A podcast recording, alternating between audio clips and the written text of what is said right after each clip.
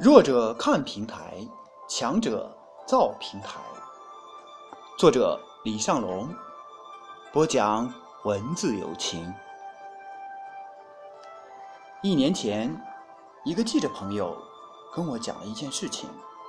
他通过朋友联系到一个大腕儿，并采访了他。这个人之前从不接受采访，这次竟然答应了他。他回到公司。特别的开心，跟领导说：“我采访到了他。”没想到领导笑笑说：“你看，我们的平台重要吧？要没有我们的平台，你怎么可能有机会接触到他？”事后，朋友跟我说：“重要你妹！”其实，为了采访到这个人，朋友从早到晚创造机会。和这个人偶遇、见面，逢年过节短信骚扰、语音袭击，他孜孜不倦。终于有一天，这个人回了他一条短信，说：“我今天晚上七点到九点有空，接受你一个采访吧。”朋友听到这句话，欣喜若狂，眼泪都出来了。于是，竟然傻了吧唧的问了一句：“为什么？”那人扑哧笑了，说：“你很坚持，这让我很感动。所以，所有的媒体，我只接受了你的采访，希望你继续努力。”朋友说到这里，我不禁开始思考：平台和个人能力到底哪个重要？或者他们的关系？到底应该是什么？之前我的观点是，年轻的时候看平台，年老的时候看能力。可是这件事情过后，我的观点发生了很大改变。那天我问朋友：“你觉得平台重要吗？”朋友冷不丁地说：“重要个屁！”分享一个故事。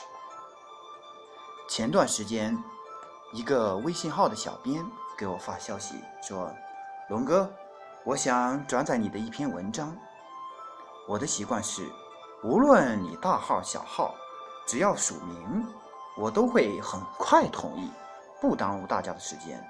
于是我很爽快地答应了。没想到小编来一句：“哎呀，还是平台重要啊！幸亏我这个平台很大呀。”龙哥，你这么快就答应了，我当时凌乱了。于是仔细看了一下他的介绍，那个单位我压根儿没听过，可能是个大号，但这和号大不大有什么关系？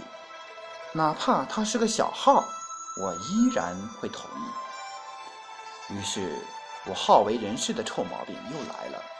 我跟小编说：“孩子，我答应你不是因为你平台大，谁我都会同意。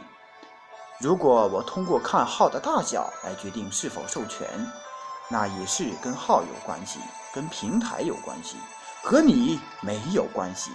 所以别把平台当做你的能力。你要明白，每个人都是一个个体，离开平台，剩下的才是你的本事。”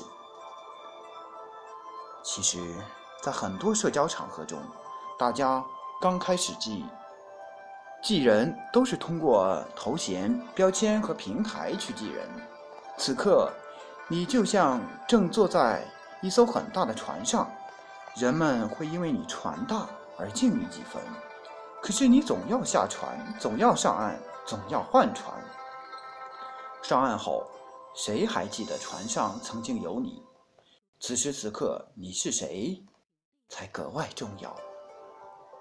很多人都有这个错误逻辑。我现在这个平台很牛，所以我很牛。就像我认识很牛的人，所以我很牛一样。